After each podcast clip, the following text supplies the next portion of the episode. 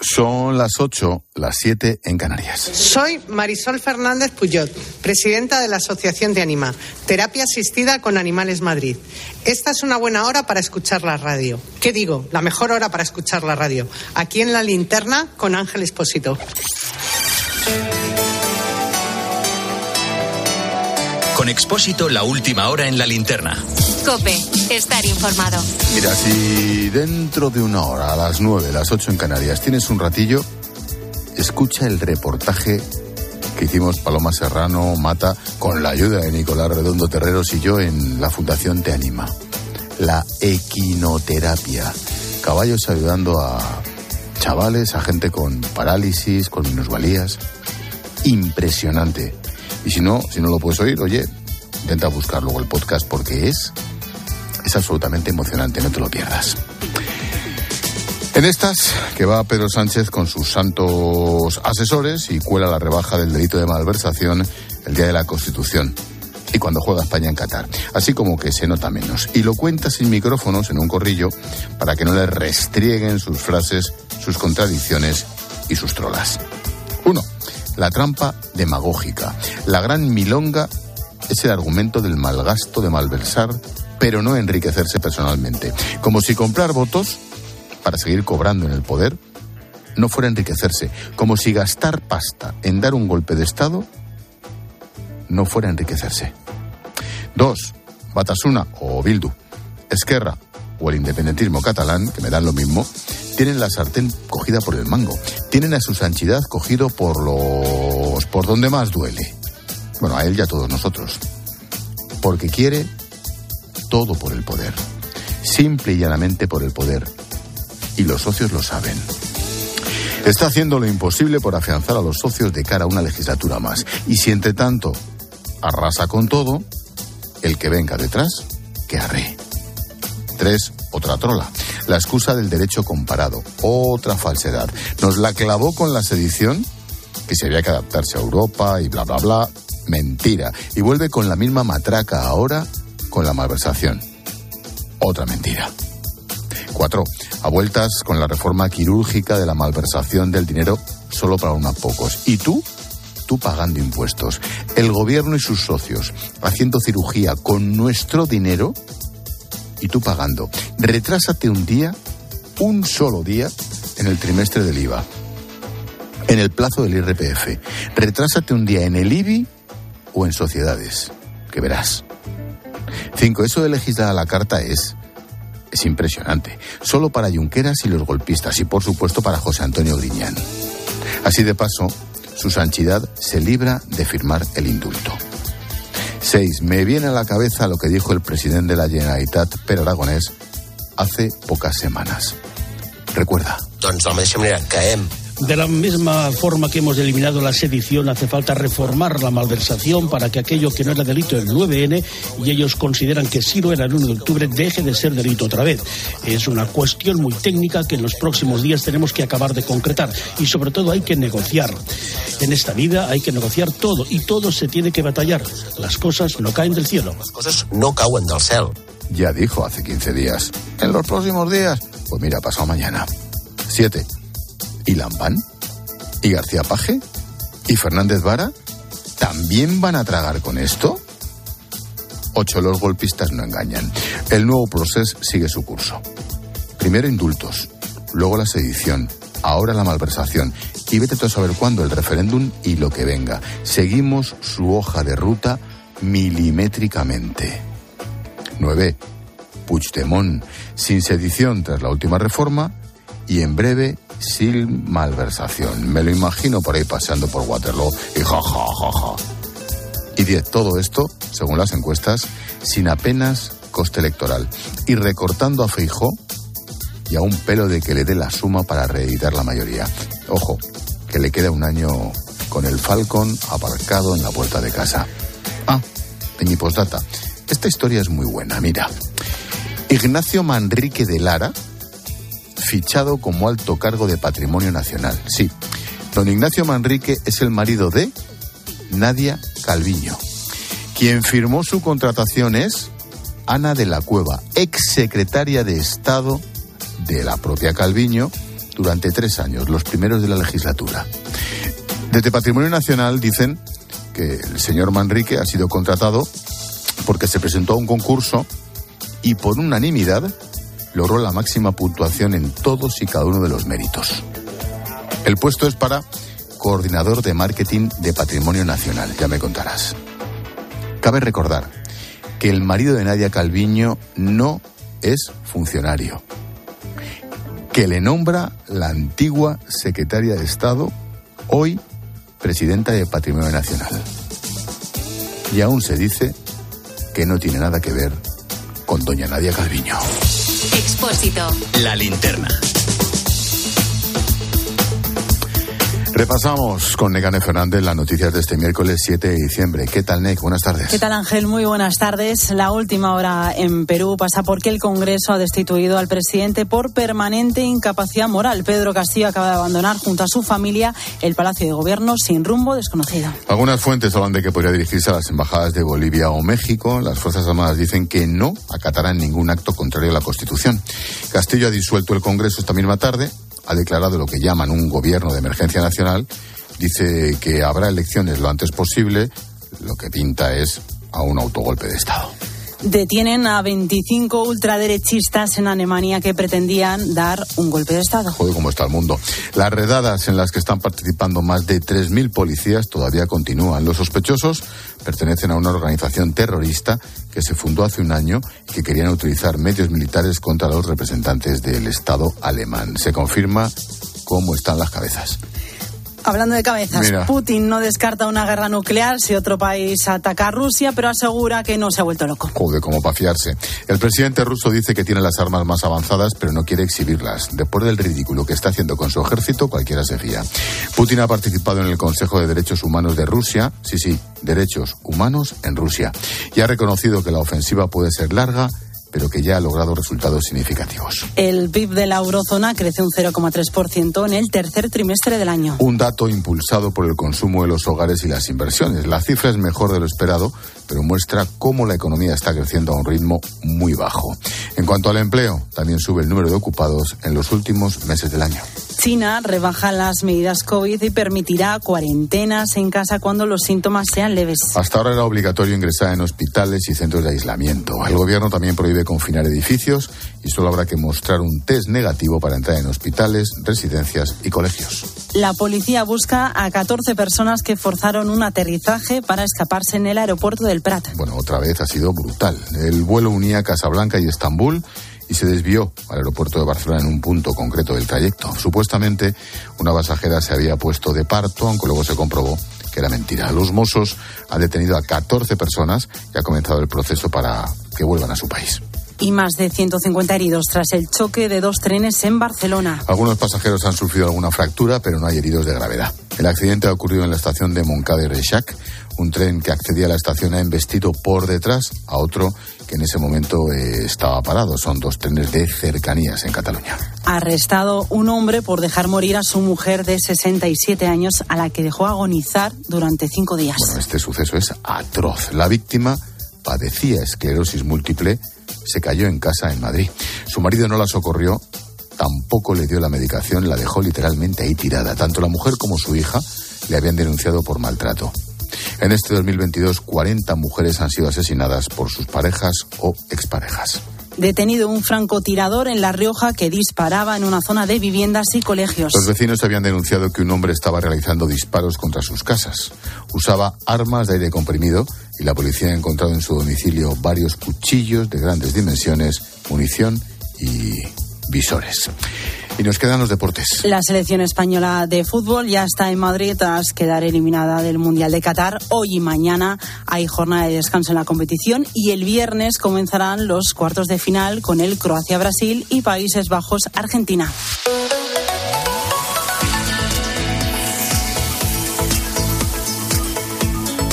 Repsol nos trae la previsión del tiempo con Silvia Martínez. Lluvias generalizadas, siendo más fuertes en Andalucía y en Canarias. Nieblas en las depresiones de Huesca y Lleida. Temperaturas sin grandes cambios. Los termómetros a esta hora marcan mínimas de 5 grados y temperaturas máximas de 16 grados. Viento fuerte en Canarias.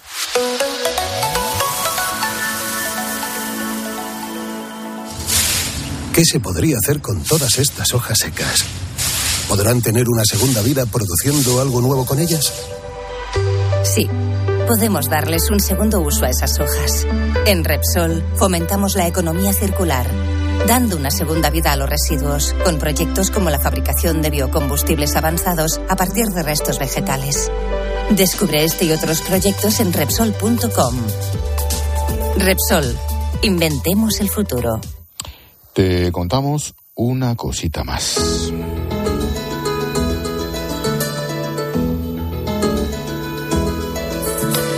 La pandemia ha puesto de moda los coworking, esos espacios de trabajo compartidos. En España hay 1.500 oficinas de este tipo y cada vez son más los que eligen estos espacios como una alternativa para el teletrabajo. Solo el coste de la electricidad se ha triplicado con respecto a niveles previos a la pandemia y esto influye, claro. Claudia Cid.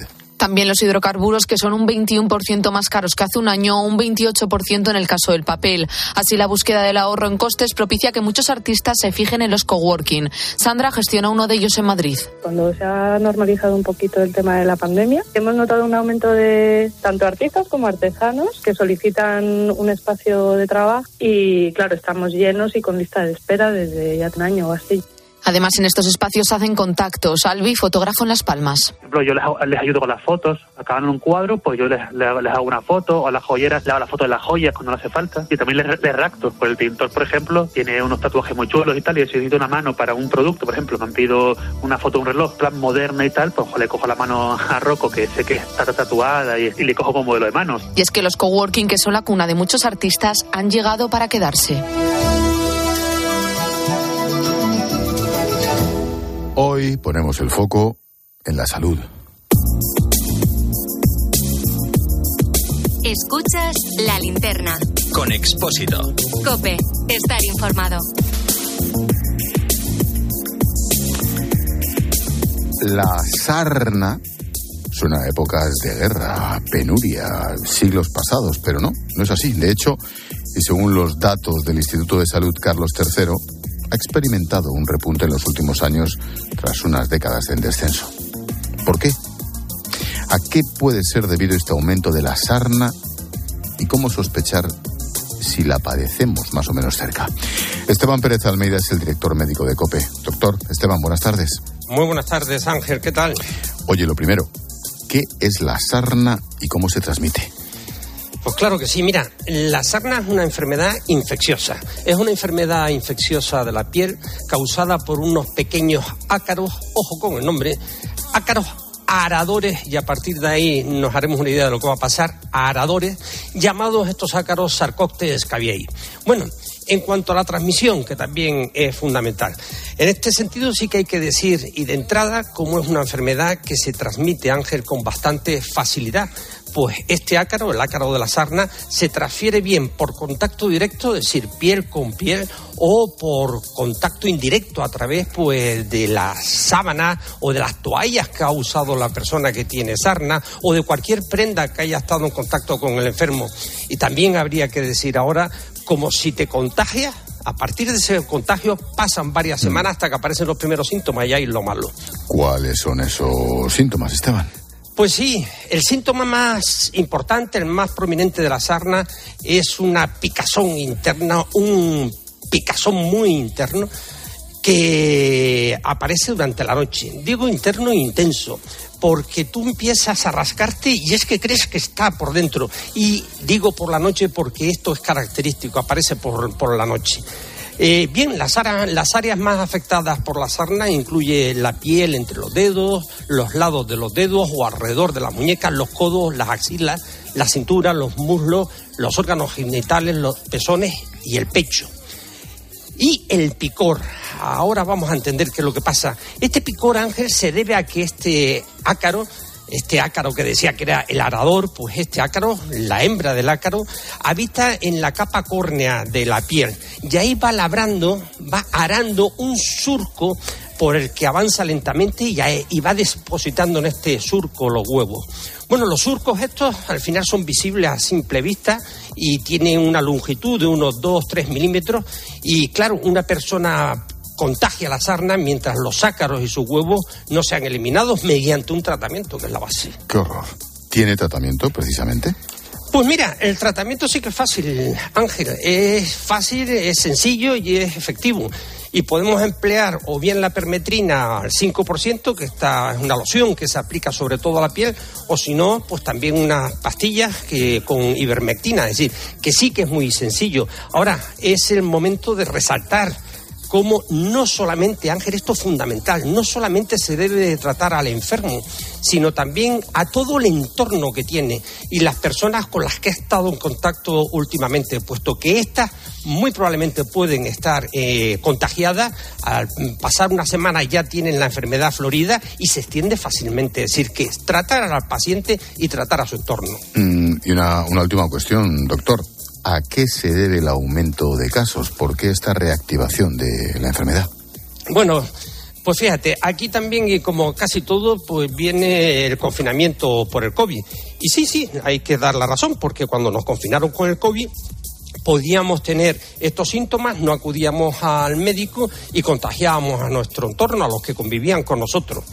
Pero si quieres mi opinión, yo creo que esto ha ido a más porque, bueno, a día de hoy eh, faltan dermatólogos y si tú vas al dermatólogo y le dices, oye, que me ha salido estos puntitos que estoy viendo y este, como este túnel que estoy viendo, te dicen, sí, sí, el túnel está ahí, pero tú vas a venir a consulta dentro de un par de meses. Y no solamente en la seguridad social, en las aseguradoras de salud, pues también ponte a pedir hora para un dermatólogo y verás como la cita más cercana la tienes más o menos al mes. Entonces, este tiempo es un tiempo fundamental porque si no cortamos de raíz lo que está pasando, pues se va a ir, a ir extendiendo casi de forma exponencial. Así que vamos a dejar los datos que hemos dejado aquí. Acuérdense de lo de arar y arar, pues porque este ácaro ara y lo vas viendo en tu piel y ahí va dejando los, los huevitos. Y acuérdate del otro, del otro dato. Te va a picar sobre todo por la noche. Bueno, con esto hmm. va directamente al hospital y dice, mire, si no es de urgencia, pues por, pues porque sí, porque, porque estoy con mucha gente, en contacto con mucha gente. Pues tomamos nota, asunto interesante. Hoy la sarna, salud en la linterna, todos los miércoles con Esteban Pérez Almeida. Gracias, Esteban. Un abrazo, campeón. Cuídate, chao.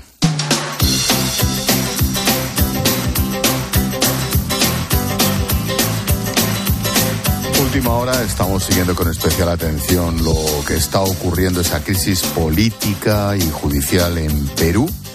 La última hora, como digo, es que según el diario El Comercio, Pedro del Castillo, hasta hoy presidente del país, ha sido detenido y se encontraría en la prefectura, detenido por la policía. La televisión peruana está emitiendo imágenes del momento de la detención. Lo último ha sido que el Comando Conjunto de las Fuerzas Armadas y la Policía del Perú advirtieron esta tarde que no acatarían un acto contrario a la Constitución, tal y como consideran que hizo Pedro del Castillo, el presidente detenido.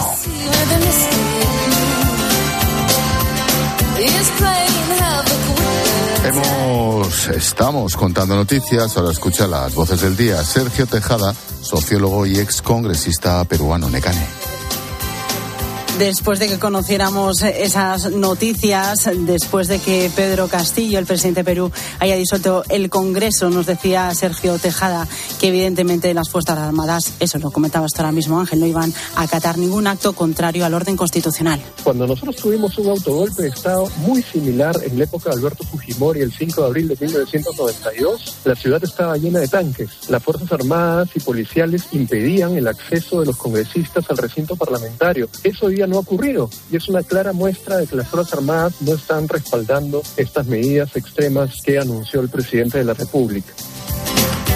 Marta Vilalta es la portavoz de Esquerra. Y en una entrevista a Europa Press ha anunciado que van a presentar enmiendas para reformar el delito de malversación. Quiere que no sea utilizado para reprimir al movimiento independentista. Un delito que se ha utilizado de forma fraudulenta para perseguir la disidencia política y para perseguir también el independentismo.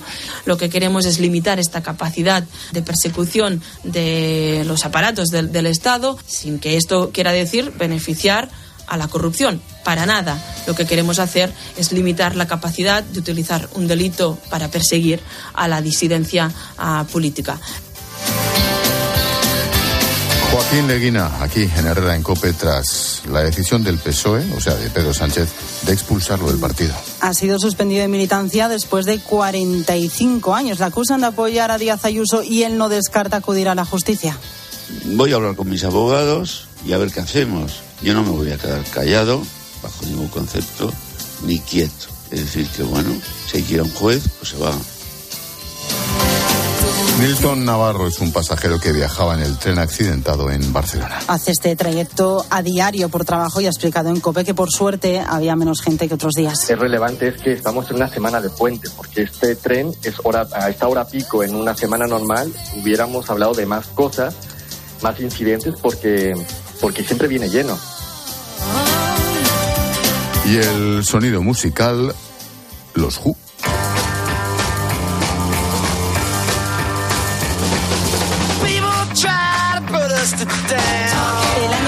Vienen a España. El 14 de julio actuarán en el Palau Sant Jordi de Barcelona. Las entradas en a la venta el miércoles de la semana que viene, el día 14 de diciembre, a las 11 de la mañana.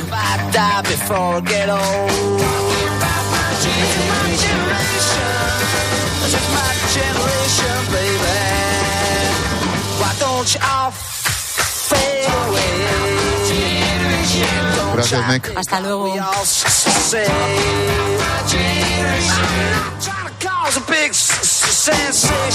Expósito. La linterna. Cope. Estar informado. Mira, sitúate el 4 de septiembre de 1622. El galeón Nuestra Señora de Atocha, de la flota de las Indias, zarpaba desde España con destino a La Habana. Iba cargado de monedas, lingotes de plata, oro y hasta 30 kilos de esmeraldas colombianas.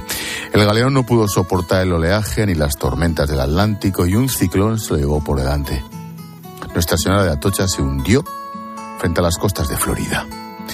Pasaron más de 360 años hasta que el famoso buscador de tesoros Mel Fisher lo localizó.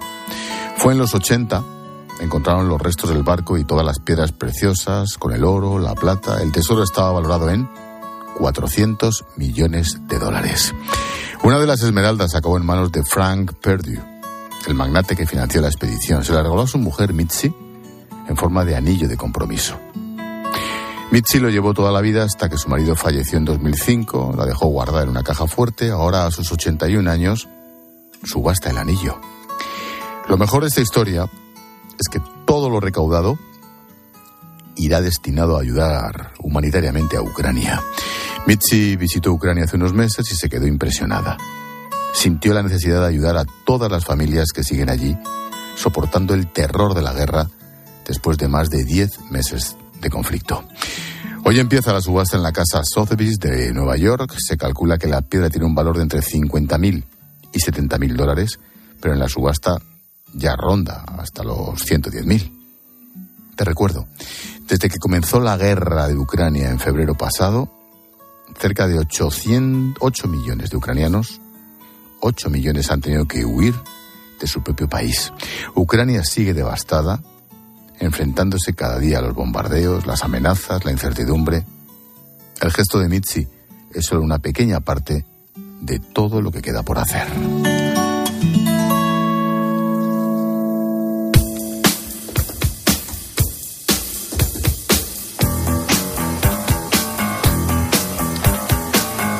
Nos damos un paseíto por las redes, sigue la polémica y lo que te rondaré sobre la reforma del delito de malversación. Silvia. Sí, Ángel, y dice Olga, es una cesión tras otra, con la sensación de que no hay límite. Y mi duda es si llegado el momento piden un referéndum, ¿el gobierno también se lo va a conceder? Vamos. El presidente de Perú disuelve las cortes entre acusaciones de golpe de Estado. Lo último es que ha sido detenido por la policía peruana. Sí, eh, nos dice Héctor que es eh, bueno que es una situación muy complicada, que va a tener consecuencias en la calle en forma de manifestaciones y habrá que ver la respuesta de las fuerzas de seguridad. Que vamos a estar todos muy pendientes de lo que allí suceda. Tiempo de tertulia esta noche con Carmelo Encinas, con Alejandro Requeijo a partir de las 10, las 9 en Canarias. Reque y Carmelo, proponen. Yo te propongo hablar de la condena a seis años e inhabilitación perpetua para la actual vicepresidenta de la Argentina, Cristina Fernández de Kirchner, sobre los efectos y las consecuencias que tiene este fallo judicial si estamos ante el principio del final del kirchnerismo. Ciudadanos progresa, progresa en la excavación de su propia tumba. Feijó quiere pescar en lo que fue su electorado y ha hecho un llamamiento público a la integración de sus líderes en el Partido Popular. ¿Qué ha de hacer Ciudadanos? ¿Reinventarse? ¿Disolverse? ¿O integrarse en el PP? Pues luego hablamos, chicos. Y a las 9, las 8 en Canarias, visitaremos las instalaciones de Te Anima. ¿Sí? Te habrá lo que consigue esta fundación con caballos a gente con problemas de minusvalías cerebrales, físicas. Es impresionante. A partir de las 9, las 8 en Canarias. Y esperamos mensajes. Sí, recuerda que puedes escribirnos en facebook.com barra la linterna cope, en Twitter estamos en arroba expósito cope, el WhatsApp de la linterna es el 600-544-555 y también en Instagram expósito guion bajo cope.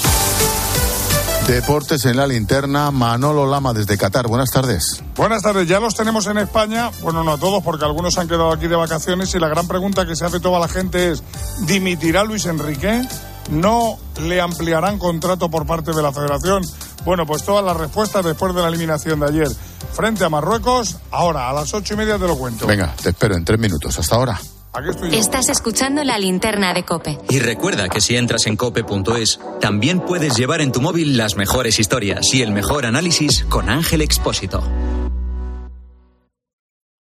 ¿Qué alimentos se encarecen más esta Navidad? ¿Por qué no baja el precio de los pisos?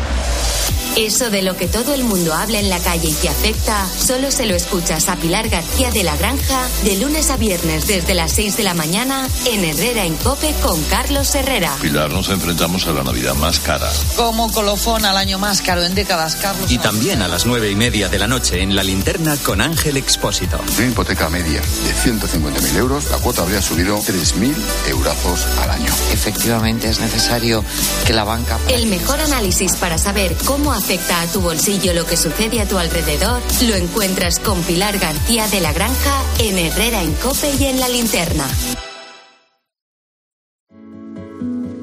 Entonces, ¿con la alarma nos podemos quedar tranquilos aunque solo vengamos de vacaciones? Eso es, aunque sea una segunda vivienda.